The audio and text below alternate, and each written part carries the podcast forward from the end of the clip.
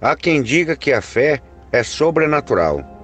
E eu já tenho ouvido muitos causos, e esses causos sempre levam o sobrenatural, ou para o bem ou para o mal. Ele conta que era rapazinho, a vida inteira dele ele queria ser motorista de caminhão. Ele gostava do caminhão, ele adorava o caminhão. Ele conta que tinha nessa época um carrinho velho e um dia sua namorada, que já era até então esposa, pediu para ele: me leva de volta para casa da minha mãe. Eu fico lá um tempo até você conseguir algo melhor. A gente aluga uma casa. Ele conta que nesse momento uma luz muito bonita envolveu ele.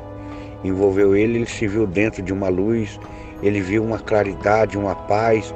Conta ele que sentiu até um leve perfume. Ele sentiu um toque de música muito suave, como se ele estivesse flutuando dentro daquela luz uma coisa muito bonita. O dia estava claro, mas diz ele que ficou muito mais claro ainda. E de repente um sentimento de alegria, uma vontade de, de, de andar, de sair, de chegar, um entusiasmo de repentino chegou para ele, inexplicável.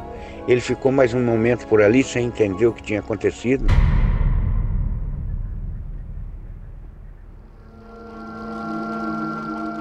Você tem coragem de pegar essa carona?